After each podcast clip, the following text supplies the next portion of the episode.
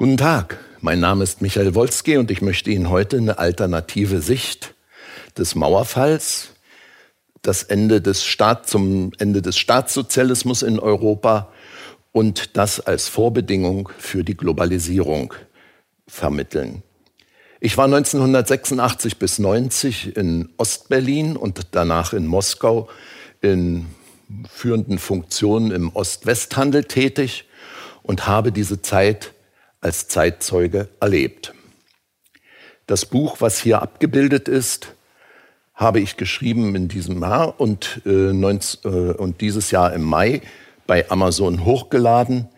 Äh, es beschreibt den Mauerfall in Berlin äh, im Jahre 1989 am 9. November als Auftakt zum Zerfall der Sowjetunion.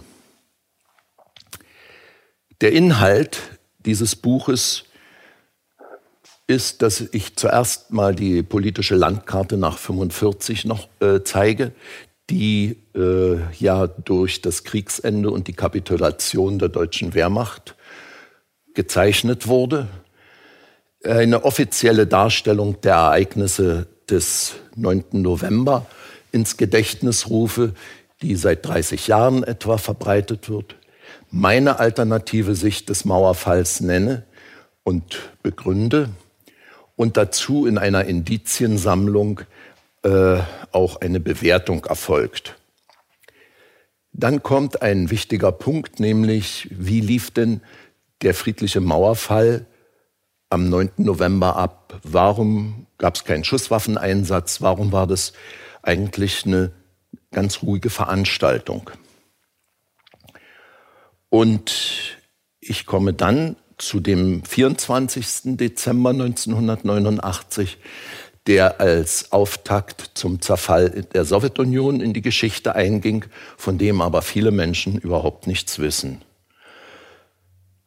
Es gibt dann noch zwei Charts äh, einer Gegenüberstellung Staatssozialismus und Globalisierung, was sich da geändert hat in Europa, nicht nur eben in Osteuropa, sondern wie die Globalisierung die Westeuropa und die USA durchzieht. Und komme dann zum Abschluss auf einen Archivfund beim BND. Die Archive äh, dieser Zeit sind ja leider nicht geöffnet worden. Das heißt also sowohl der, äh, die Archive der vier Alliierten als auch in Berlin äh, geben nichts über den Ablauf der Jahre 1989 bis 1991 frei bisher. Und zum Abschluss, wie bei jeder äh, Veranstaltung in der Universität, gibt es dann noch eine Hausaufgabe.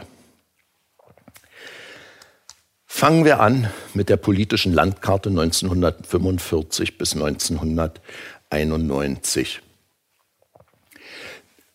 Als äh, die Alliierten im Mai 45 Deutschland besetzten, dann war äh, dieses Gebiet, was Sie hier in Rot sehen, als sowjetische Besatzungszone markiert, mit Ausnahme der Reichshauptstadt Berlin, die ebenfalls von allen vier Alliierten verwaltet wurde. Und dieses Gebiet, was die spätere Bundesrepublik dann war, ist im Norden, die britisch besteht im Norden oder bestand im Norden aus der britischen Zone, im Westen aus der französischen und im Süden aus der amerikanischen Zone. Ab 1952 wurde aus dieser De Demarkationslinie eine befestigte Staatsgrenze der DDR zur BRD mit einer Länge von fast 1400 Kilometern. Und die DDR-Regierung hat damals festgelegt, dass Bürger der DDR, die in, die Westen, in den Westen fahren wollten, in die BRD, in die Westzone, dafür eine Genehmigung brauchen. Das war aber ein relativ formaler Akt, weil nur Staatsangehörige und äh, kasernierte Volkspolizei, Stasi und so weiter äh, davon äh, ausgenommen waren. Die einzige Ausnahme zu dieser Zeit für einen unkontrollierten Reiseverkehr gab es hier in Berlin. Und das schauen wir uns mal an. Berlin wurde geteilt in vier Sektoren. Diese Teilung äh, wurde schon in Jalta und dann in Potsdam bestätigt. Jalta im Februar 45, Potsdam im Juli, August. Potsdamer Konferenz. Und der östliche Teil war der sowjetische Sektor. Das, was dort reinragt, da in der Mitte etwa steht das Brandenburger Tor. Im Norden der französische, dann der britische und dann der amerikanische Sektor. Da aber zwischen 1952 und 1961 sehr viele Menschen die DDR verließen, weil die Lebensbedingungen im Westen besser waren oder sie im Osten enteignet wurden oder politisch schikaniert wurden, weil sie also nicht systemtreu waren, wurde am 13. August 61 durch die DDR auf Weisung der Sowjetunion diese Mauer gebaut.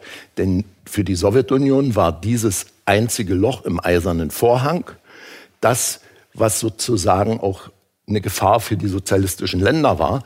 Denn viele äh, Bürger sozialistischer Länder, die eine Reise, damals noch Dienstreise, gab es noch keinen privaten Reiseverkehr, in die DDR hatten, verschwanden über die Berliner Sektorengrenze. Ab 13. August gab es dann die Mauer und dann gab es 155 äh, Kilometer Grenze, teilweise Stahlbeton, immer weiter vervollkommnend, teilweise gesperrte Seen und Flüsse. In der DDR gab es acht, äh, in der Stadt gab es dann acht Grenzübergänge, die äh, verschiedenen Reisenden vorbehalten waren, also Westberlinern, Bundesdeutschen, Ausländern und natürlich den Alliierten. Um nochmal in äh, Erinnerung zu rufen, die NATO hatte auch eine osteuropäische Entsprechung auf der anderen Seite. Also, das war der Warschauer Pakt, der wurde 1955 von der Sowjetunion ins Leben gerufen. Die NATO wurde ja schon 1949 gegründet. Und diese Länder waren damit die die Sowjetunion erobert hatte im Zweiten Weltkrieg und die ihr in Jalta zugestanden wurden als Einflusszone, diese Länder waren dann DDR, Polen, CSSR, Ungarn, CSSR, Tschechoslowakische Sozialistische Republik. Ne? Ungarn, Rumänien und Bulgarien waren dann der Sowjetunion vorgelagert und dienten als Puffer für eine mögliche Auseinandersetzung mit den Amerikanern in Europa. Äh, diese kleine Insel dort, das war Westberlin und die wurde, wie gesagt, 1900 und 61 dann zugemacht. Äh, es gibt natürlich eine offizielle Darstellung, und die möchte ich nochmal in, in Erinnerung rufen, äh, die seit 1990 ähm, verbreitet wird, die Sie in YouTube finden, die Sie ähm, in Lehrbüchern finden und natürlich in unzähligen Büchern. Äh, das war, dass die ZK-Tagung vom 8. bis 10. November lief, die Zentralkomiteestagung, ZK Zentralkomitee der Sozialistischen Einheitspartei Deutschland, SED, war aus innenpolitischen Gründen notwendig geworden, weil die CSSR gedroht hatte, die Grenze zur DDR zu schließen.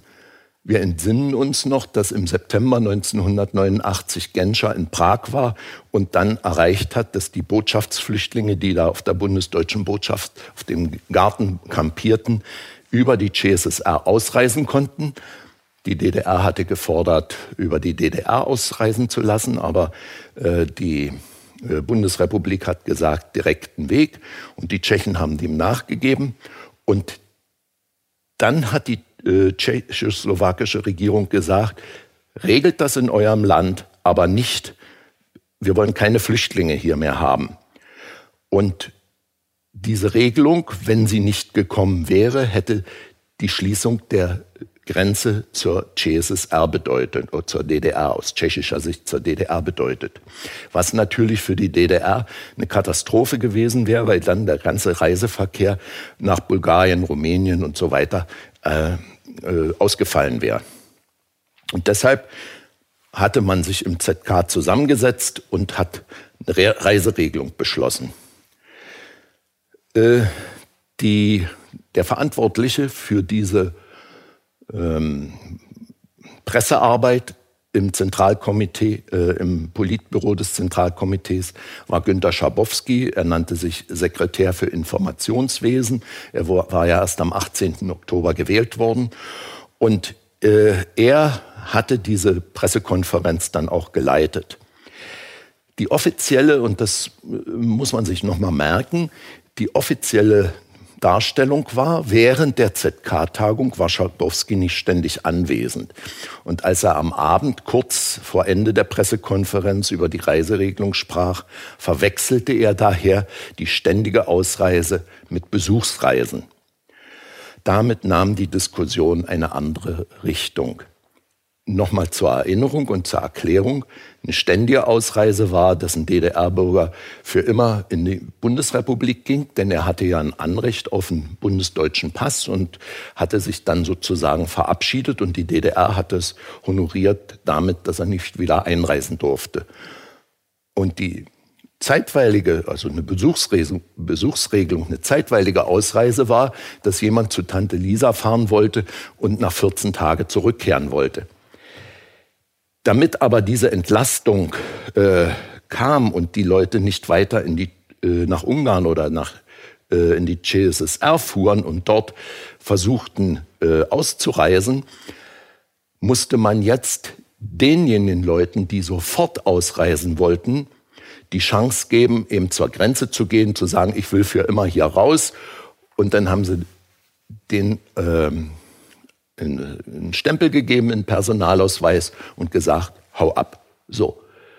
Und diese Regelung hat natürlich unterschiedliche Konsequenzen gehabt. Ne? Also für immer ausreisen gleich weg und besuchsweise bitte mit einem Antrag und dann zur Meldestelle gehen, den Antrag abgeben und dann ein paar Tage warten und dann wieder zurückbekommen.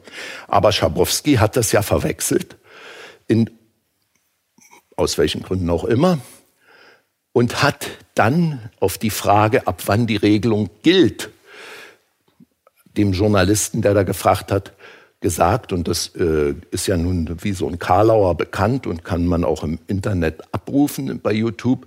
Das trifft nach meiner Kenntnis, ähm, ist das sofort unverzüglich. Und da hat er in seinen Papieren gesucht und machte einen ganz konfusen Eindruck.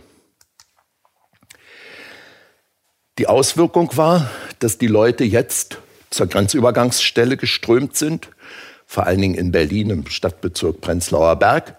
Und nun haben die West-, Ost- und Westmedien über diese Pressekonferenz berichtet und diese berühmten Worte Schabowskis, was natürlich noch mehr Leute nachgezogen hat, vor allen Dingen die, die nun schon Jahren Ausreiseantrag hatten und der nicht also bearbeitet wurde oder wo man gesagt hat, das dauert noch ein Jahr oder so und die nun zur Grenze gegangen sind und dann kommt dieser Satz, der äh, ist von dpa, äh, den Medien damals mitgeteilt worden, da die Grenzer auf Nachfrage keine Anweisung erhielten, öffneten sie die Übergangsstellen zuerst gegen 23.30 Uhr an der Bornholmer Straße und dann alle anderen.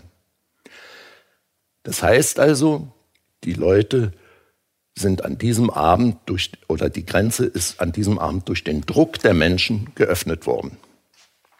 Es hat dann 25 Jahre später oder zur Vorbereitung des 25. Jahrestags des Mauerfalls, so 2000, Ende 2013, eine Umfrage gegeben äh, zur, unter der Bevölkerung, äh, was man zum Mauerfall denkt, welche Assoziationen man hat, warum das passiert ist.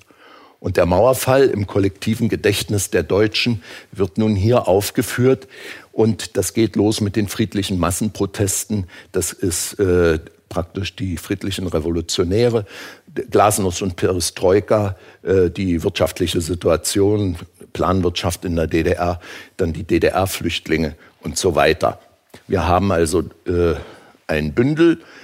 Es waren ja mehrere Antworten möglich, weshalb das hier über 100 Prozent auch möglich ist. Und das zeigt, dass die Leute doch äh, diese äh, Darstellung der friedlichen Revolutionäre, äh, der friedlichen Massenproteste akzeptierten. Ich möchte jetzt etwas zu meiner Sicht des Mauerfalls sagen. Ich hatte ja eingangs erläutert, dass ich in Ostberlin und später in Moskau tätig war und verschiedenste Eindrücke auch als Zeitzeuge hatte und mich dann weil mich das sehr interessiert hat, auch eingearbeitet habe, habe Menschen befragt, habe unheimlich viel gelesen, viele Bücher gelesen. Und da ist mir auch dieses Buch untergekommen von Shevardnadze. Und interessanterweise ist das schon 1991 erschienen, hat aber in den Massenmedien und speziell die Zitate, die ich jetzt bringe, keine große Resonanz hinterlassen. Also Shevardnadze war der Außenminister in der Sowjetunion und Hans-Dietrich Genscher war der langjährige Außenminister von 74 bis 92. Und Genscher fragte den Shevardnadze 1991, wann sind Sie zu dieser Schlussfolgerung gelangt, dass Deutschlands Vereinigung unvermeidlich ist? Und da kommt zum ersten Mal das Jahr 1986 ins Spiel. Shevardnadzes Antwort. Bereits zu jener Zeit äußerte ich im Gespräch mit einem unserer herausragenden Deutschland-Experten die Vermutung, dass dieses Problem demnächst aufkommen werde. Ich sagte damals, in der allernächsten Zukunft würde die deutsche Frage zum wichtigsten und ausschlaggebenden Problem aufrücken. Eine Frage der Einheit einer Nation, die durch die Mauern der Ideologie, der Waffen und des Stahlbetons nicht getrennt sein will.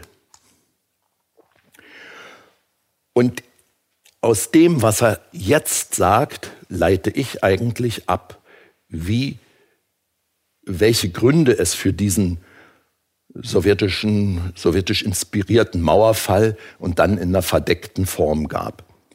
Shevardnadze sagt, die Existenz zweier deutscher Staaten im Herzen des Kontinents verwandelte sich unter den gegenwärtigen Bedingungen in eine Anomalie und die die Sicherheit Europas ernstlich bedrohte. Und es kam darauf an, sich Gedanken darüber zu machen, wie eine gefährliche Unlenkbarkeit der Ereignisse mit politischen Mitteln zu vermeiden wäre. Das heißt also, mach aus zwei Staaten ein. Denn Shevardnadze stellte auch fest, dass im Bewusstsein des sowjetischen Volkes die Existenz zweier deutscher Staaten als Garant für den Frieden in Europa angesehen wurde. Sie konnte also die Sowjetunion zu dieser Zeit das Thema deutsche Einheit nicht realisieren, öffentlich, weil die politische Meinung im Land, und das waren ja immerhin 300 und 50 Millionen Einwohner zur damaligen Zeit in der Sowjetunion, das nicht zugelassen hätte. Und das hätte damals schon zu Unruhen, wenn nicht gar zu einem Putsch kommen können, wenn man gesagt hätte, immer aus dem Bewusstsein, der Frieden in Europa wird durch zwei deutsche Staaten gesichert, durch die Existenz von zwei Staaten. Und du, Gorbatschow, willst einen Staat haben, willst du wieder Krieg haben, willst du, dass die Deutschen wiederkommen. Das wäre ja eine Denklösung, äh, eine, eine Denkausrichtung gewesen. Und deshalb hat es dann eine andere Lösung gegeben. Aus meiner Sicht war das Ergebnis aus diesen Spannungen, dass man sich für eine verdeckte Aktion äh, entschieden hat. Und das Ziel war es, mit dem Mauerfall die Voraussetzung für die deutsche Einheit zu schaffen, die eben seit 86 in Moskau geplant war.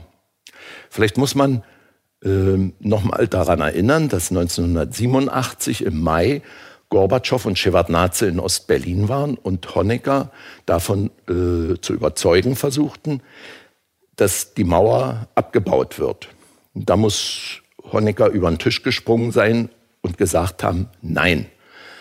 14 Tage später hat dann Regen auf der Westseite vom Brandenburger Tor seinen berühmten Satz gesagt, Mr. Gorbatschow, tear down the wall. Und ich denke, dass das abgesprochen war, ist aber meine persönliche Meinung. Ähm, interessanterweise ist das, was der Egon Krenz im Sommer 1909, äh, 2019 in seinem Buch schrieb, Wir und die Russen, die Beziehung zwischen Berlin und Moskau im Herbst 89, erst 30 Jahre nach dem Mauerfall erschien. Das ist ihm nicht eingefallen im Herbst 89, auch nicht in den Jahren danach, wo er schon mehrere Bücher geschrieben hat, sondern er beschreibt dieses Gespräch mit dem sowjetischen Botschafter, wo der so hm, diplomatisch oft die sowjetischen Geheimdienste GRU, das ist der militärische Geheimdienst und KGB ist der, äh, ja, sag ich mal, normale Geheimdienst gewesen. Und dann sagt der sowjetische Botschafter diesen denkwürdigen Satz. Bedenken Sie aber bitte auch, dass ich zwar der sowjetische Botschafter bin, dass es aber auch noch andere sowjetische Institutionen in der DDR gibt, über die ich nicht Bescheid weiß. 20 Jahre nach dem Mauerfall schreiben zwei Stasi-Generale ein Buch Fragen an das MFS, erschien 2010. Und die schreiben darin, dass, es, dass die Vertretung des KGB, also des sowjetischen Geheimdienstes in der DDR, ein eigenes Netz von Quellen unter DDR-Bürgern führte, das auch gegenüber dem Ministerium für Staatssicherheit streng abgeschirmt war. Ebenfalls 2019 schreibt der letzte DDR-Innenminister auch in der Erinnerung erst 30 Jahre später, dass nachdem er das Amt nach den Volkskammerwahlen 1990 angetreten hat, am 13. April, sich zwei Generale aus seinem Ministerium bei ihm meldeten, das müssen stellvertretende Minister sein, gewesen sein, und ihm sich offenbarten unter vier Augen und sagten, ich bin der und der, habe das und das gemacht und ich bin auch Offizier der Sowjetarmee. Das heißt also, auf höchster Ebene in der DDR hatten die sowjetischen Dienste konspirative Mitarbeiter. Distel, den ich eben zitierte, hatte ja äh, mir auf meine Anfrage hin 2019 geschrieben, dass es etwa 50.000 Leute des KGB in der DDR gab, also 50.000 inoffizielle Mitarbeiter des KGB. Diese Information hat er dann ein halbes Jahr später öffentlich gemacht, und zwar in Sputnik News am 7. Juni 2020. Sputnik News gibt's nicht mehr. Die Webseite kann man also nur äh, darauf verweisen, dass es so war.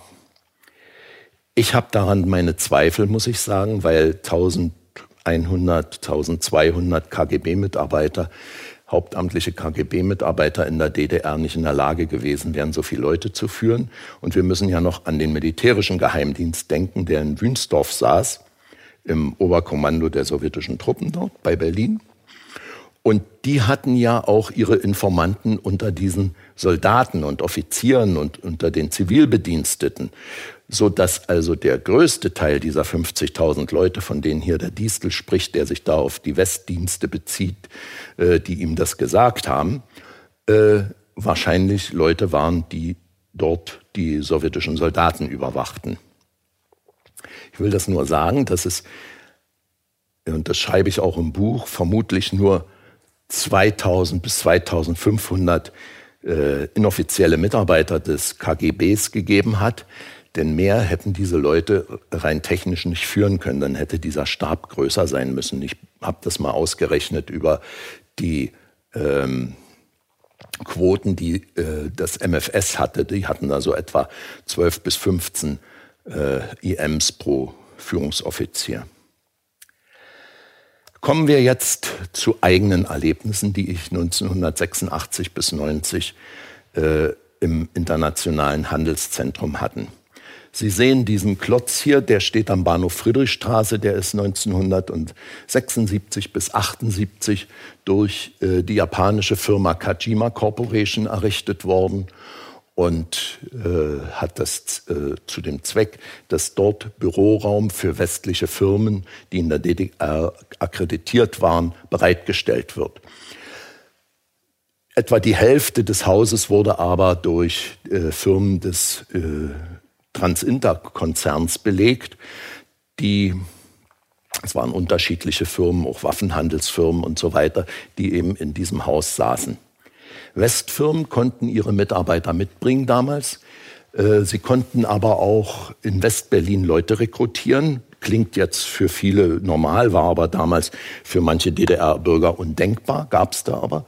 Und es gab das Personal der IHZ GmbH, was äh, im Leiharbeitsverhältnis gemietet wurde. Das heißt also, die Firma schloss einen Vertrag mit der IHZ GmbH, die zahlte ihre 5000 D-Mark, 6000 D-Mark pro Monat und der Mitarbeiter bekam dann nach Außenhandelstarif so vielleicht 1500, 1600 Ostmark. Das war Business.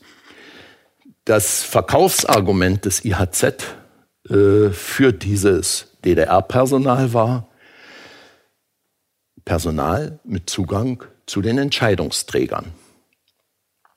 Und das hat natürlich auch die Firmen gereizt. Ich war als Leit äh, Leiharbeiter im Verbindungsbüro eines Dow Jones gelisteten US-Konzerns tätig. Wie bin ich da hingekommen? Ähm, als Gorbatschow seinen Job antrat, als Generalsekretär im März 1985, verzeichnete das IHZ bereits drei Monate später einen Ansturm von Westfirmen, die Büros mieten wollten. Die DDR interpretierte das so, dass sie also wirtschaftlich so interessant für die Firmen ist, dass die alle nach Berlin kommen, nach Ostberlin kommen. Und dann kamen im Sommer auch vier US-Konzerne, die Büros haben wollten. Erstmals. Alle diese Konzerne waren schon in der Bundesrepublik vertreten, aber sie wollten in Ostberlin ein Büro haben. Und was das Besondere war, daran war, sie wollten DDR-Bürger einstellen. Sie wollten außer ihrem Chef, der hin und wieder kam, DDR-Bürger haben, die die tägliche Arbeit dort machten, die kommerzielle Arbeit. Und da wurde ich angesprochen, weil ich hatte Außenhandel studiert und ich habe äh, in Funktionen mit aufsteigender Verantwortung gearbeitet und da äh, sprach einigermaßen Englisch und Russisch und da wurde ich angefordert und habe dann diesen Job angenommen.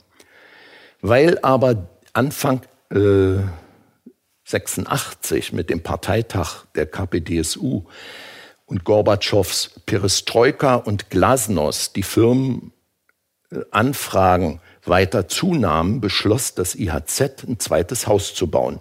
Und Sie sehen auf diesem Gebäude einen pla profanen Plattenbau der DDR zu dieser Zeit, wo man die Firmen des Transinter-Konzerns auslagern wollte und Platz freimachen wollte für Firmen aus dem Westen im IHZ.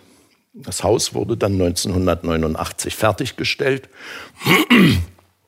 Und wir erinnern uns an ein chinesisches Sprichwort, was da sagt, ist das Haus fertig, kommt der Tod. Das wurde ja dann 1990 alles abgewickelt. Ich bringe jetzt mal ein Chart, was eigentlich erst 1994 sozusagen die Situation widerspiegelt, aber weil es was erklärt, was meine eigenen Erlebnisse im IHZ ab 86 waren. Ähm, in dieser Drucksache des äh, Untersuchungsausschusses des Bundestages, das sind über 1500 Seiten, findet sich auf Seite 110 folgender Satz. Im Gegensatz zu anderen Sicherungsbereichen fand bei der Abwehrarbeit in Bezug auf das IAZ eine enge Zusammenarbeit mit dem Komitee für Staatssicherheit der UdSSR statt. 1986 wollte ich zu Weihnachten mit meiner Familie nach Leningrad fahren, also St. Petersburg heute. Und da musste ich meinen Urlaubsantrag abgeben und da sagte mir mein DDR-Chef, du, da gibt's jetzt hier neue Regelungen, da musst du noch was ausfüllen und gibt mir noch einen Zettel. Da stand drauf, zu wem fahre ich in der Sowjetunion, äh, wann fahre ich äh, in die Sowjetunion, zu wem fahre ich in die Sowjetunion, wohin, welche Leute lerne ich da noch kennen und was mache ich dort. Das war für mich sehr ungewöhnlich, weil ich fuhr als DDR-Bürger ins Mutterland des Sozialismus und muss solche Fragen beantworten. Es war schwierig. Ne? Und als ich dann wiederkam, hat er mich noch gefragt, wie denn die wirtschaftliche Lage, die Versorgungssituation ist und was die Menschen über Gorbatschow denken, war interessant. Eine kurze Zeit später werde ich wieder zu ihm gerufen und da kommt die Frage, was machst du in der sowjetischen Botschaft? Ja, sage ich, ich war in der Handelsvertretung, habe bemustert. Die haben da von uns diese Audiobänder gekauft, äh, für Gostel Radio. Das ist also professionelles Tonbandmaterial gewesen. Und da musste ich so eine große Rolle da abgeben. Aha. Nichts weiter, aber ich sah, dass irgendwie äh, Unglauben in seinen Augen war.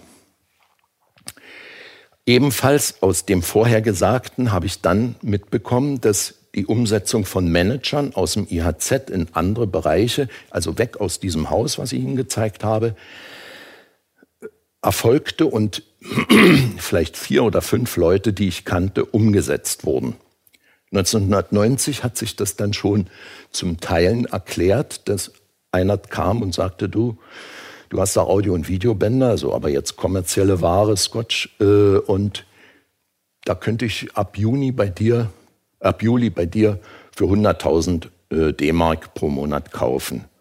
Und sage ich, na, was hast denn du da für einen Job, dass du jetzt so, so guter Einkäufer bist? Er sagt da, ich arbeite für die sowjetischen Streitkräfte hier und wir müssen ja da 500.000 Leute in der DDR versorgen und äh, das ist ja bekannte, bekannte Ware. Ne? So, äh, ich möchte noch mal zurückgehen. Ähm, ich hatte Ihnen ja dieses Chart schon gezeigt, äh, dass die Vertretung des KGB in der DDR ein eigenes Netz von Quellen unter DDR-Bürgern führte, das auch gegenüber dem MFS streng abgeschirmt war. Nun hat aber mit diesem äh, Dokument, das also das äh, äh, der KGB und des äh, MFS gemeinsame Abwehrarbeit machten, das MFS erfahren, dass es in diesem Haus Mitarbeiter des KGB gab, inoffizielle, aber vielleicht sogar hauptamtliche Mitarbeiter, die DDR-Bürger waren. Und darum ging es um die, bei dieser Suche nach den Leuten. Und ich bin eben durch Zufall in diese Schleppnetzfahndung, kann man sagen, gelangt. Das wissen wir nun heute. Das ist also eine Durchdringung von wichtigen Führungsfunktionen oder auch diesen Funktionen im Außenhandel durch KGB-Mitarbeiter gab. Also die Sowjetunion wollte über alles informiert sein. Ähm, der eigentliche Anlass für meine äh, langjährige Beschäftigung mit diesem Thema war aber im Dezember 89. Da kam der Schweizer Chef der Tochterfirma nach Ostberlin und hatte mir den Sonderauftrag gegeben, die Gründung einer Vertriebsgesellschaft der Firma für die DDR einzuleiten. Und dann gab es Anfang Januar, ich hatte schon mit einem Anwalt gesprochen und wir begannen sozusagen mit der Arbeit, den Stopp, alles einstellen. Und die Begründung war, es wird keine DDR mehr geben. Diese Sache, dass es keine DDR mehr geben wird, hat mich sehr verunsichert. Wir begannen dann mit der Übergabe des DDR-Geschäfts an die bundesdeutsche Konzerntochter und im Juni, kurz vor der Währungsunion, die ja im Juli einsetzte, war dann alles geregelt und die Schweizer Tochterfirma zog sich aus dem DDR-Markt zurück. Die Frage ist, die mich seitdem umtreibt, wer wusste seit wann von der Wiedervereinigung? Es gab ja noch mehr Leute, die äh, auf diesem Gebiet Wissen hatten. Ähm, kommen wir zu diesem Buch von Ferdinand Kroh, der schon 2005 äh, ein Buch schrieb, äh, Wendemanöver, die Wege, die geheimen Wege zur Wiedervereinigung. Dieser Herr Uschner, von dem hier die Rede ist, der war Sekretär äh, vom Herrn Axen, Politbüromitglied. Und der hat seit 86 konspirativ für die Russen gearbeitet und denen praktisch alles erzählt, was Stimmung und so weiter war. Äh, er war auch 1988 in den USA mit seinem Chef, äh, dem Herrn Axen, und hatte dort eine seltsame Begegnung mit zwei äh, Herren, die äh, angeblich vom Außenministerium waren wo er aber vermutet, dass sie vom CIA waren und die ihm gesagt haben, wir wissen, äh, Herr Uschner, dass Sie äh, ein Mann Gorbatschow sind. Äh, wir wollen Ihnen sagen, dass äh, die DDR zwischen zwei und vier Jahren zu Ende sein wird. Und wenn es da Unruhen gibt, fahren Sie doch äh, zu Kommando der Grenztruppen nach Pez. Sie halten ja da immer Vorträge und beruhigen Sie diese Leute. Wir werden mit den Russen schon eine Möglichkeit finden, dass das alles ganz ruhig abläuft. Ein weiterer äh, äh, Indiz, ein weiteres Indiz, dass es Leute gab, die Bescheid wussten, was im Herbst passieren wird, ist dieser, äh, dieses Interview mit dem ähm, MFS-Offizier Gerd Dreier, der in der HVA tätig war. Und der sagt dann zu dem Kro, im, im Februar 89 habe ich den Antrag gestellt, um im Sommer nach Ungarn fahren zu können. Da hat ihm sein Abteilungsleiter gesagt, dass es nicht geht, weil es da Maßnahmen gegen die DDR geben wird, von denen wir heute noch gar nichts wissen. So. Und dann kommt der Satz, wir wussten aber, dass diese Maßnahmen nicht die BRD und nicht der BND organisiert hatten, sondern von anderer Seite vorbereitet worden waren. Das Gespräch ist also irgendwo fünf oder zehn Jahre nach dem Mauerfall geführt. Aber er kann es nicht über die Lippen bringen, von welcher Seite wer das vorbereitet hat. Aber er sagt, diese Ausreisewelle war nicht eine spontane, sondern eine langfristig vorbereitete nachrichtendienstliche Aktion. Das heißt also, es hat Leute gegeben, auch in der DDR, die Ahnung hatten, dass da etwas passiert. Bei meiner Literatursuche habe ich dann noch dieses Buch gefunden, Anonymous, Spion im eigenen Land, mein Leben als DDR-Bürger und KGB-Agent. Und da äh, ist dieses Zitat aus dem Gespräch äh, des Agenten mit seinem Führungsoffizier, wo der ihm äh, erklärt, dass man äh, hinter ihm her ist. Also Mielke sucht ihn, Mielkes Leute suchen ihn, denn man will herausbekommen, wer in der DDR dem großen Bruder dabei helfe, den verbündeten deutschen Staat unter Kontrolle zu halten, damit keine in Moskau unerwünschten politischen Eigenmächtigkeiten passieren.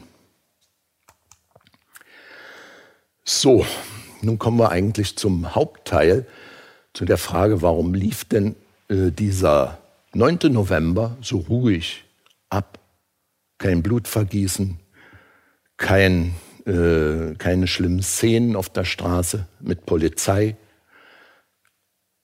Immerhin war ja am 10. Oktober Erich Honecker im Politbüro noch der Meinung, dass man gegen die Demonstranten in Leipzig Panzer einsetzt, was die anderen Mitglieder ihn dann ausredeten und äh, dann zwei Tage später Harry Tisch, auch ein Politbüromitglied, nach Moskau flog und Gorbatschow informierte, dass man ihn absetzen will und aufs Altenteil schicken will. Warum war das jetzt so ruhig am 9. November?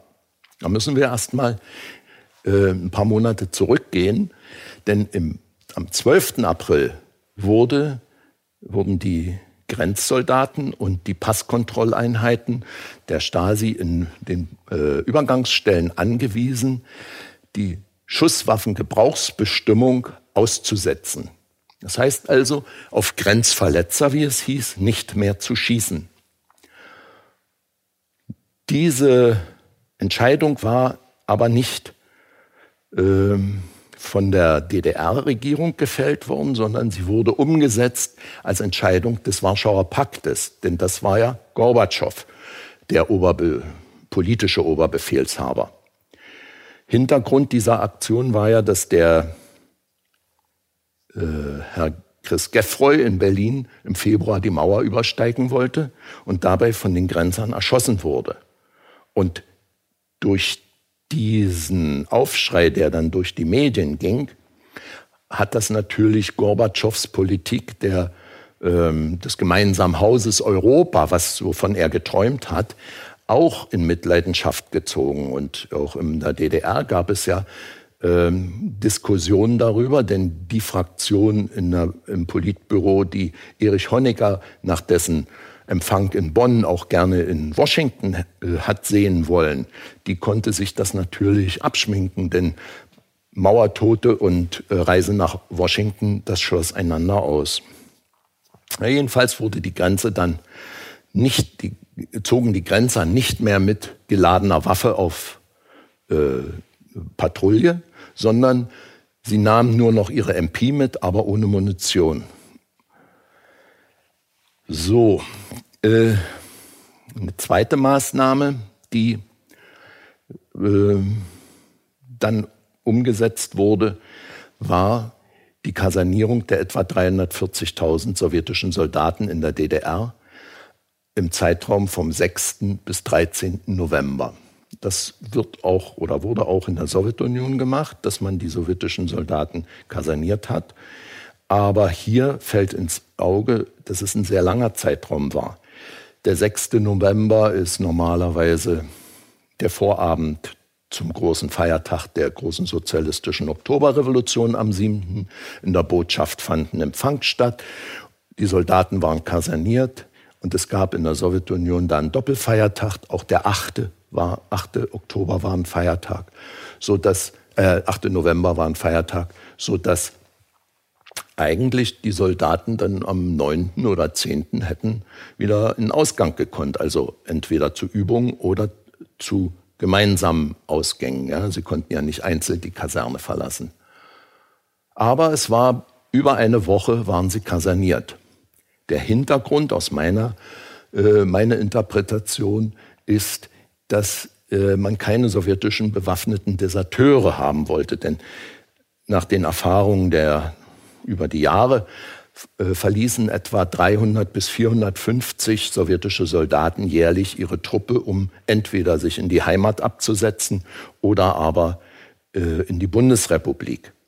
Und am 3. August wurde ein DDR-Grenzer durch einen flüchtigen Sowjetsoldaten erschossen.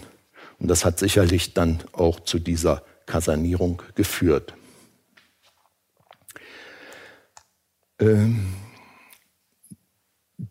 ich denke, kann es aber nicht beweisen, dass es einen Einsatzbefehl für die sowjetischen IM in höchsten Funktionen von Partei und Regierung gab zu diesem 9. November. Äh, ich kann nur sagen, dass nach dem Wort qui bono, wem nutzt es, das so abgelaufen sein muss, dass an bestimmten neuralgischen Punkten, also ZK, Pressekonferenz, äh, äh, Grenzregime äh, und Passkontrolleinheiten, Leute, die von den Sowjets gesteuert waren, saßen und bestimmte Entscheidungen gelenkt haben. Der zuständige Sekretär im Politbüro für Informationsfragen war der Herr Günter Schabowski, und der hatte die Pressekonferenz festgelegt vom Zeitpunkt, von der Dauer, aber auch vom Inhalt. Und er, äh, das Zentralkomitee tagte ja, wie wir schon gehört haben, vom 8. bis zum 10. November. Am 8. November gab es eine Pressekonferenz und am 9. Aber es gab keine am 10. und es ist überhaupt fraglich, warum wurde nicht nur eine Pressekonferenz, nachdem alles abgelaufen war, am 10. durchgeführt können wir nicht äh, fragen. Herr Schabowski ist auch schon äh, lange tot. Während der Pressekonferenz gab es ja eine Steuerung der Fragen und Antworten durch Stichwortgeber. Und trotz Zweifel an der Darstellung Schabowskis, denn die beiden Herren hier vom der, der Chef der Presseagentur und der Pressesprecher der Regierung, hatten die sich entschlossen, das dann freizugeben, nachdem es ja schon gesendet worden war, aber freizugeben an die Medien. Und dann hatte das DDR-Fernsehen und das Westfernsehen das gebracht, was der Schabowski in der Pressekonferenz gesagt hat. Und die Zeitung haben es gedruckt. Meine Frage in diesem Zusammenhang ist, war es Schabowskis Aufgabe, nicht nur die nationalen und internationalen Medien über die ZK-Tagung zu informieren, sondern auch viele Menschen zu den Grenzübergängen zu schicken, um dadurch den Druck an der Grenze aufzubauen und dass er das entsprechend dem Moskauer Drehbuch gemacht hat, um die unblutige Maueröffnung zu erreichen. Die Frage ist, verwechselte er darum die ständige Ausreise von DDR-Bürgern mit der zeitweiligen Ausreise und beantwortet die Frage, ab wann die Regelung gilt, ab sofort. Was ich schon gesagt habe, was missverständlich war, denn eine Regelung kann ab sofort gelten, aber ich meine Papiere habe für die Reise, für die äh, also Besuchsreise, kann ja noch eine Woche vergehen. Aber mit dieser Antwort hat er dann ja wohl doch diesen Ansturm auf die Grenze provoziert. Parallel dazu geschah etwas in dieser ZK-Tagung. Diese sollte eigentlich um 18 Uhr beendet werden, aber kurz vor 18 Uhr meldeten sich dann ein paar Genossen und sagten, also die wirtschaftliche Lage ist so desolat, wir müssen diese Zeit hier nutzen und heute noch darüber sprechen, was wir unternehmen müssen, dass sich die wirtschaftliche Situation verbessert. Das kam ja auch dadurch, dass ganze Schichten stillstanden, weil mehrere Leute, sie so eine Anlagenfahrer war mit seinem Team, in Westen gegangen waren. Die haben die Sachen gepackt und waren weg und die Anlage stand. Und das wurde dann bis 20.30 Uhr diskutiert.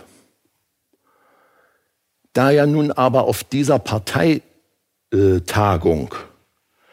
ähm, die höchsten Leute von Staatssicherheit, Armee und Innenministerium teilnahmen, konnten die ja in dieser Zeit keine Anfragen der Grenzer beantworten. Hans Modrow, der letzte kommunistische Ministerpräsident der DDR, im Interview mit der Märkischen Oder-Zeitung von vor zwei Jahren sagte, und das ist eigentlich das Fazit dieser Aktion. Wir haben bis 21.30 Uhr weitergetagt, ohne zu wissen, was draußen vor sich geht. Der Innenminister Mielke der Verteidigungsminister, alle waren bei dieser ZK-Tagung. Danach sind wir nach Hause gegangen. Wir wissen heute, dass bei der militärischen Führung erst gegen 23 Uhr das Bewusstsein halbwegs da war, was eigentlich gerade passierte. Dazu muss man wissen, das Verteidigungsministerium der DDR saß in Strausberg bei Berlin, weil ja Berlin demilitarisiert war. Da durften ja keine deutschen Soldaten, also weder Bundesdeutsche noch DDR-Soldaten äh, sein so dass äh, man ja da auch erst mal hinfahren musste. Das heißt, die waren dann vielleicht so kurz nach zehn in Strausberg und haben sich dann erst mit der Lage vertraut gemacht. Und das möchte ich noch mal in Erinnerung rufen aus der offiziellen Darstellung, da die Grenzer auf Nachfrage keine Anweisung erhielten, öffneten sie die Übergangsstellen Zuerst gegen 23.30 Uhr an der Bornholmer Straße und dann alle anderen. Und damit schließt sich eigentlich der Kreis. Denn die Erklärung, warum sie keine Nachfrage, äh, auf ihre Nachfrage keine Antworten erhielten, die habe ich eben gegeben. War für die Deutschen der 9. November der wichtigste Tag des Jahres 1989? so muss man sagen, dass es eigentlich der 24. Dezember des Jahres in Moskau für die Welt der wichtigste Tag war. Denn an diesem Tag wurden die deutsch-sowjetischen Verträge von 1939 nebst Geheimprotokollen vom Volksdeputiertenkongress für null und nichtig von Anfang an erklärt. Bereits äh, auf dem ersten Volksdeputiertenkongress im äh, Frühjahr, im Mai 1989, kamen ja diese Verträge auf die Tagesordnung und dann äh, fand diese ähm, äh, fand am 23. August die Gedenkfeiern zum 50. Jahrestag des Hitler-Stalin-Pakts statt, wo so viele Menschen in den baltischen Ländern der Ereignisse und der vielen Toten im Ergebnis der Übernahme durch die Sowjetunion gedachten. Die offizielle Version für diese Volksdeputiertenkongress und seine Aktivitäten war, dass er ja erst am 1.12.88 als höchstes gesetzgebendes Organ der Sowjetunion ins Leben gerufen worden. Und Gorbatschow war damals der Chef dieses Volksdeputiertenkongresses auch. Die erste Sitzung, wie gesagt, fand damals statt, am Ende Mai. Und diese Geheimprotokolle, die ja 50 Jahre als nicht existent beschrieben worden waren und das, was der Westen da veröffentlichte an Kopien, wurde als Fälschung bezeichnet, um die Friedenspolitik der Sowjetunion äh, zu negieren. Äh, das wurde nun langsam, sickerte nun langsam durch. Eine estnische Zeitung veröffentlichte die Protokolle allerdings nur in estnischer Sprache, was natürlich in der Sowjetunion eben nur auch die Esten lesen konnten. dann gab es diese Demonstration anlässlich des 23. Augustes. Die Frage, die sich nun natürlich alle Leute stellen, warum musste 1989, 50 Jahre nach dem Verträgen mit den Geheimprotokollen, sechs Wochen nach erfolgreichem Mauerfall, äh, diese Nichtigkeitserklärung erfolgen? Meine Interpretation ist, dass mit dem Geheimprotokoll zum deutsch-sowjetischen Grenz- und Freundschaftsvertrag vom September 39 Litauen in den sowjetischen Machtbereich kam. Vorher war Litauen Deutschland zugeordnet worden im Hitler-Stalin-Pakt vom 23. August. Und auf der Potsdamer Konferenz wurden die deutschen Ostgrenze an Oder und Neiße festgelegt und das Gebiet und die Stadt Königsberg kamen unter treuhänderische zeitweilige Verwaltung der UdSSR. Und es wurde festgelegt von den Alliierten, dass nach Abschluss eines Friedensvertrages mit Deutschland darüber entschieden wird, was mit Königsberg wird. Die Alliierten, die Westalliierten hatten schon signalisiert, dass sie, wenn es dann soweit ist, dafür stimmen werden, dass Königsberg zur Sowjetunion kommt. Die Reichsgrenze, so wie sie in den Verträgen festgelegt wurde zwischen der Sowjetunion und Deutschland 1939, verlief so danach, nach diesem August, äh, zwischen dem Gebiet von Königsberg und Litauen. Das wurde ja erst 1940 in die Sowjetunion eingegliedert, aber im Geheimprotokoll stand, wenn die Sowjetunion dann die notwendigen Maßnahmen in Litauen ergriffen hat, dann wird es eben sowjetisch. Ne? Und das ist ja nicht, ist ja sozusagen auf Kosten Dritter gewesen. Da aber nun nach den Absprachen der Alliierten 1990 äh, kein Friedensvertrag geplant war, musste die sowjetische Seite notgedrungen die Verträge von 1939 wieder aus dem Archiv holen und für ungültig erklären. Also die gesamten Verträge, Vertrag und Protokolle. Ansonsten hätte die Gefahr bestanden, dass Deutschland später unter Verweis auf die Verträge und den Vertrag äh, äh und und das Protokoll über die Grenzziehung, was ja Bestandteil war, äh, einen Anspruch auf das von Stalin 46 in die Sowjetunion integrierte Kaliningrad erheben könnte. Das wollte die Sowjetunion ausschließen. Und deshalb musste es zu diesem Zeitpunkt, nachdem der Mauerfall erfolgt war und die deutsche Einheit sozusagen in greifbarer Nähe war, äh, diese Nichtigkeitserklärung geben.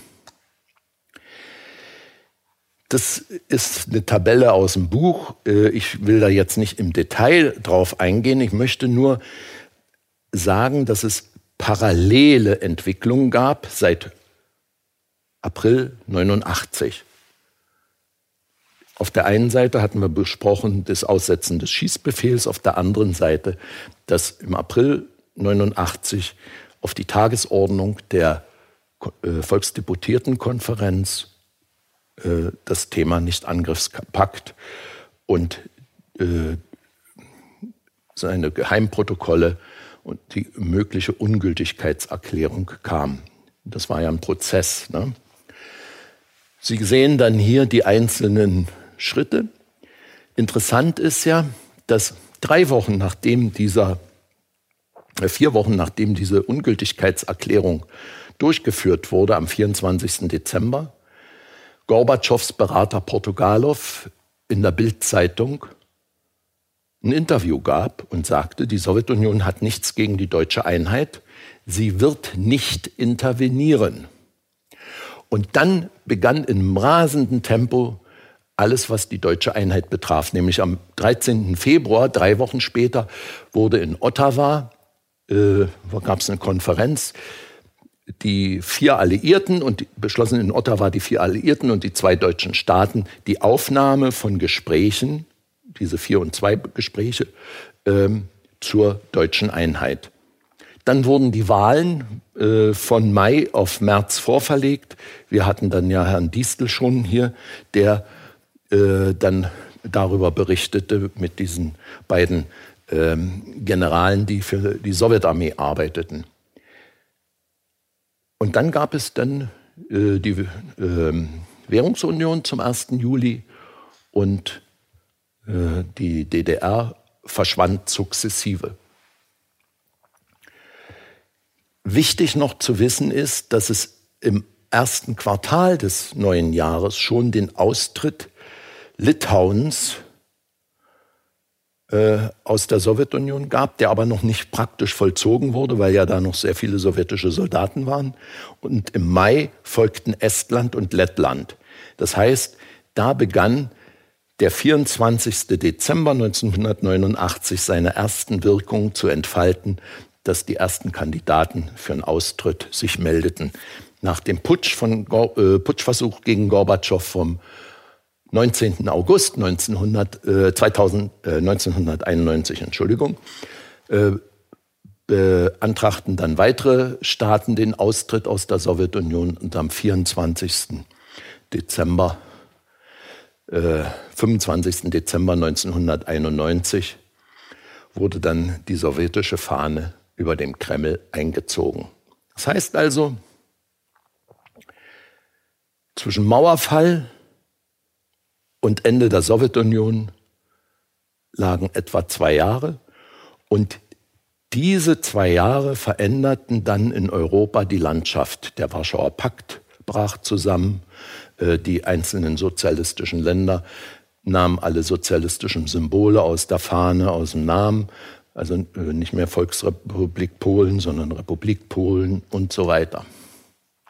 Habe dann noch zwei Charts äh, erstellt, um nochmal den Unterschied und auch vielleicht ein paar Gemeinsamkeiten zwischen Staatssozialismus und Globalisierung herauszuarbeiten.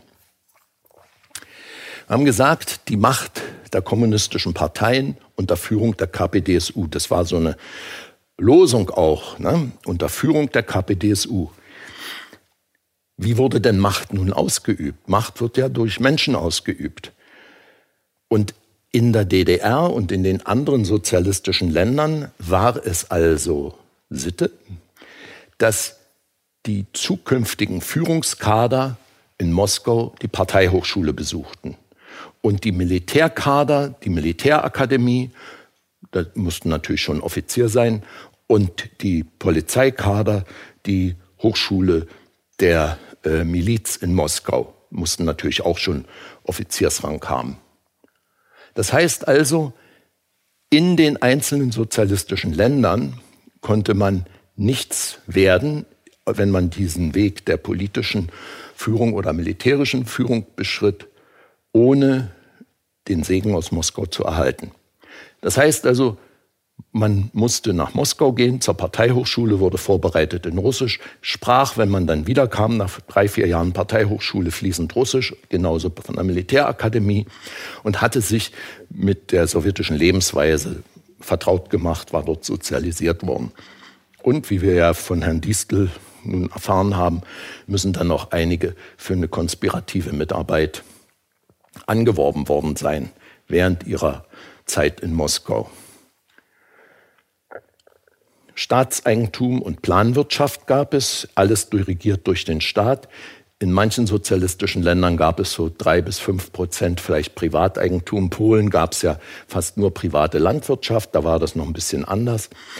Und in der Sowjetunion war alles entweder staatlich oder Kolchos und äh, damit durchorganisiert. Was auch wichtig war, dass es keine ethnische Vermischung auch in den sozialistischen Ländern gab. Also man konnte jetzt nicht sagen, ich ziehe in die Sowjetunion. Ja, man konnte dahin heiraten und selbst wenn man dann geschieden wurde und zurück wollte, hat die Sowjetunion die Kinder nicht rausgerückt. Also das war eine ganz trickreiche Sache. Ne? Die mussten nämlich in der Sowjetunion erzogen werden. Und äh, es gab auch keine internationale Mobilität der Arbeitskräfte. Es gab zwar in der DDR Gastarbeiter aus Angola und Vietnam, aber eigentlich wurden die dann nach zwei, drei Jahren wieder zurückgeschickt. Also es gab keine Vermischung. Die nationalen Währungen waren nicht konvertibel, das heißt, man konnte mit denen außer in dem Land nichts anfangen. Mit dem Dollar können sie ja auf der ganzen Welt zahlen. Und mit dem Außenhandelsmonopol, was auch in allen Ländern durchgeführt wurde, äh, bestand und äh, durch den Staat ausgeübt wurde, zog der Staat eine Mauer um die nationale Wirtschaft. Und diese Außenhandelsbetriebe, die ja staatliche Betriebe waren, die kontrollierten dann sozusagen wie ein Grenzübergang den Warenstrom raus und rein. Das heißt also, ohne dass man äh, diese Genehmigung hatte für den Export oder Import, konnte man nichts exportieren oder importieren. Jetzt kommen wir dazu, was dann ab 92 sich in Europa und den USA ereignet hat, nämlich die Globalisierung. Freier weltweiter Kapitalfluss, das ermöglichte Produktion zu den niedrigsten Kosten. des Kapitalfluss nach China, weil da die Arbeitskosten gering waren, keine hohen Umweltanforderungen, also keine äh, Kosten für zusätzlichen Umweltschutz und das Business ging los. Es gab das Primat von, äh, früher ja auch das Primat nationaler Politik hier in den einzelnen europäischen Ländern. Dieses Primat wird jetzt von den internationalen, von der internationalen Finanz- und IT-Oligarchie ausgeübt, geführt durch die USA. Ich hatte Ihnen ja eben gesagt, wie es war, wenn Führungskader in den sozialistischen Ländern ausgesucht wurden. Die mussten nach Moskau gehen, die mussten dort die Parteihochschule besuchen, die wurden dort gescreent, ob sie auch treue, äh, ja, treue Soldaten der Sowjetunion dann wurden. Hier im Punkt 2 ist es ähnlich. Es gibt das Young Leader Programm des World Economic Forums, das, was der Herr Schwab organisiert. Und die haben so eine Art Politikerschule. Das heißt, Sie wählen Kandidaten in verschiedensten Ländern aus, die Sie dann schulen und die dann in den Ländern äh, gewählt werden können. Das heißt, Sie erwählen die Kandidaten und diese Leute wählen dann, werden dann gewählt. Äh, Angela Merkel ist durch diese Schule gegangen. Letztes Jahr hat Frau Baerbock diese Schule abgeschlossen und man war voller Freude, so eine qualifizierte äh, Studentin gehabt zu haben, die nun sich ja hier als Kanzlerkandidatin beworben hat. So, es gab natürlich auch ein paar Sachen, die vielleicht nicht so ganz am Anfang überschaut wurden. Das war der weltweite Ressourcenverbrauch, der explodierte.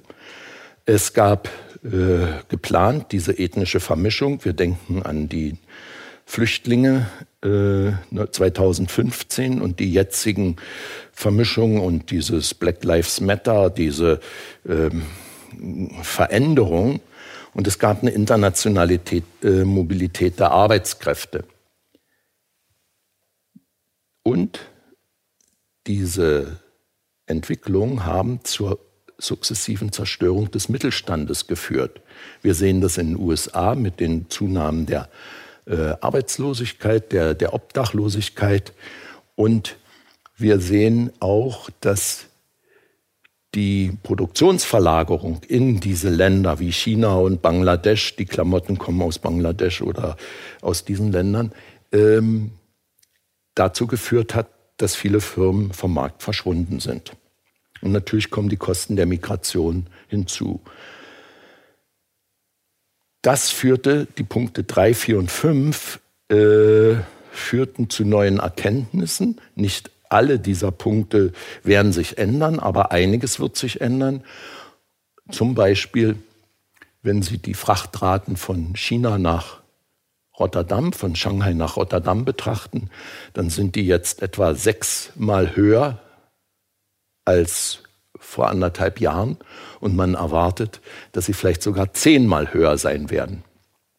Das wird dazu führen, dass diese ganzen Billigläden zumachen müssen und es auch keine Billigklamotten mehr gibt, weil die Transportkosten dann einen so hohen Faktor haben in der Kalkulation, dass sich das nicht mehr rechnet. Und damit wird dann auch wieder Industrie zurückgeführt werden. Kann aber noch eine Weile dauern.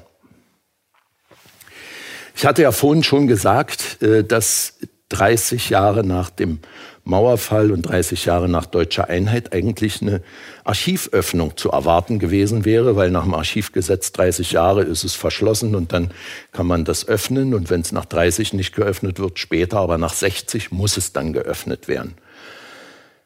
Das ist eigentlich in allen Ländern so. Aber wir haben nichts gehört aus den Hauptstädten der Ex-Alliierten und auch nichts aus Berlin, dass da Bedeutendes jetzt bekannt gegeben wurde. Nun hat aber zum ersten Mal ein Ostdeutscher, nämlich der Herr Modo, den wir vorhin schon gehört hatten, der ja auch Teilnehmer am 9. November 89 war bei der ZK-Sitzung, erfolgreich auf die Herausgabe seiner westdeutschen Geheimdienstunterlagen geklagt. Und der BND hat es auch freigegeben. Und so erfuhr der Modro Folgendes. Das MFS erfuhr im September 89 von den Vier-Augen-Gesprächen Modros mit Ministerpräsident Lothar Späth und Hertha Däumler-Gmelin in der BRD. Honecker warf danach Modrow vor, die Interessen der DDR nicht genügend vertreten zu haben. Das muss man sich mal vorstellen.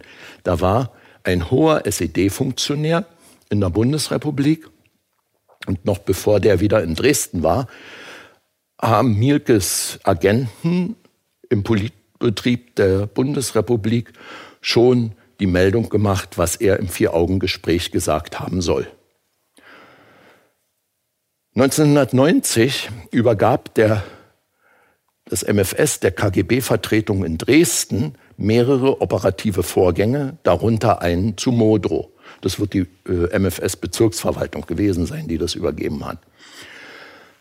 Das heißt, gegen Modrow wurde ermittelt operativer Vorgang anlegen beim MFS war, dass man jemanden im Verdacht hatte, dass die, derjenige oder diejenige gegen die Gesetze der DDR verstößt, insbesondere also hier die politischen Paragraphen wie Republikflucht, äh, Hetze, ungesetzliche, äh, ungenehmigte Kontaktaufnahme und, und, und. Ja?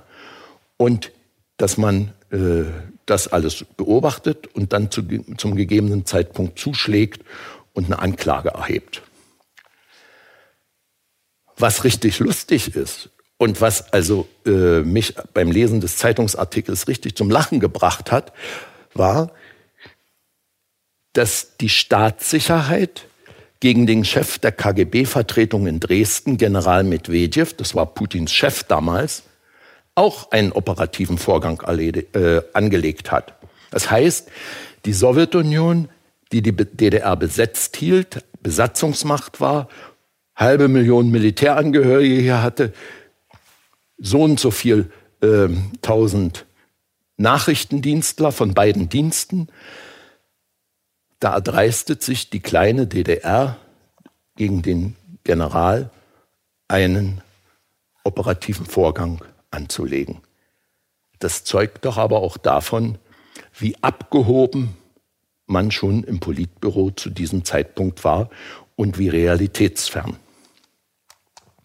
Das, was aber äh, die Krönung dieser, äh, dieses Archivfunds ist, ist, dass Modrow der ranghöchst, also nach BND-Einschätzung, der ranghöchste Informant des KGB in der DDR gewesen sein soll.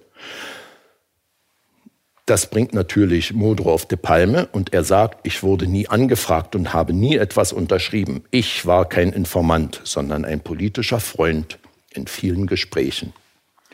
So. Und wie nach jeder Vorlesung in der Schule oder in der Uni habe ich jetzt noch für Sie eine Hausaufgabe.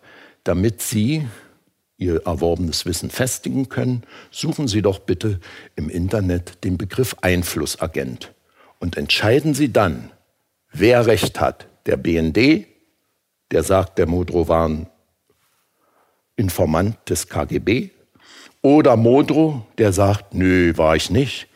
Ich war nur ein Freund in politischen Gesprächen. Schauen Sie sich das an und damit möchte ich mich verabschieden. Wenn Sie noch weitere Fragen haben, können Sie diese Webseite zu Rat ziehen, 1989 Mauerfall Berlin. Da werden beide Bücher vorgestellt, da wird beschrieben, wo man die Bücher kaufen kann. Inhaltsverzeichnis und ein Download sind da. Und äh, auf der Webseite finden Sie auch äh, die Rubrik Forum. Dort können Sie Re äh, Rezensionen oder im zweiten Buch auch eine sehr interessante äh, Bemerkung und Materialien, die mir ein Leser aus Frankreich geschickt hat, finden.